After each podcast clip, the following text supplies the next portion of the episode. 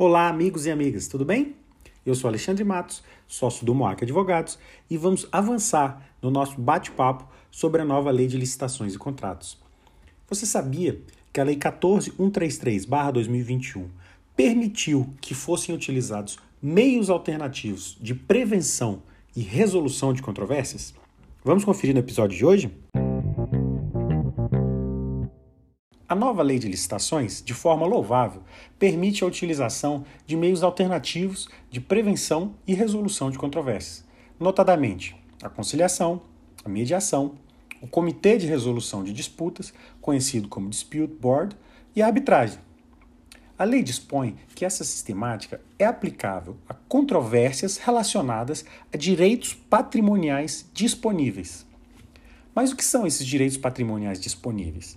A própria lei traz alguns exemplos, como as questões relacionadas ao restabelecimento do equilíbrio econômico-financeiro do contrato, questões relacionadas ao inadimplemento de obrigações contratuais por quaisquer das partes e questões ligadas ao cálculo de indenizações. Notem que a lei traz apenas algumas hipóteses de direito patrimoniais disponíveis, que podem ser objeto de meio alternativo de resolução de controvérsias. Ou seja, não é um rol exaustivo e pode haver outras situações que permitam o uso da conciliação, da mediação e da arbitragem, desde que, é claro, sejam direitos patrimoniais disponíveis. Cabe ressaltar que a arbitragem será sempre de direito, ou seja, baseada em regras de direito, não sendo possível fazer arbitragem por equidade.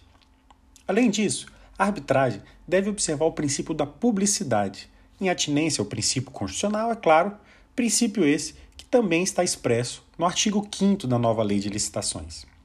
Além disso, o processo de escolha dos árbitros, dos colegiados arbitrais e dos comitês de resolução de disputas observará critérios técnicos, isonômicos e transparentes. Cumpre salientar que o administrador não precisa aguardar a celebração de um novo contrato para que possa fazer uso dos meios alternativos de resolução de controvérsia. Isso porque os contratos podem ser editados de modo a permitir a adoção dessa sistemática, conferindo desde logo efetividade a esse comando legal. Pessoal, Cabe ressaltar que a positivação dos meios alternativos de resolução de controvérsias na nova lei veio no mesmo sentido das recentes disposições da primeira jornada de direito administrativo, realizado pelo Conselho da Justiça Federal no ano de 2020. Tivemos três enunciados a esse respeito. O enunciado 10, que dispôs que em contratos administrativos decorrentes da Lei 8.066 é facultada à administração propor aditivo para alterar a cláusula de resolução de conflitos entre as partes. Já o enunciado 15 dispôs que a administração pública promoverá a publicidade das arbitragens da qual seja parte. Tudo isso nos termos da Lei de Acesso à Informação.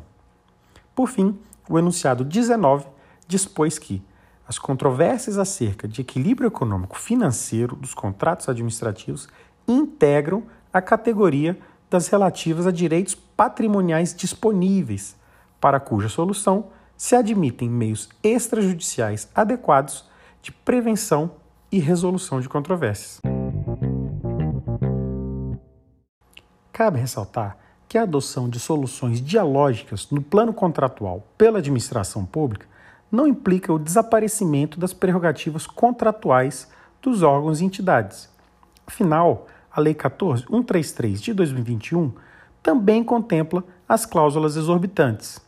Ocorre que a exacerbada verticalização a priori entre a administração pública e particular pode sim ser atenuada, evitando-se, por exemplo, longas judicializações.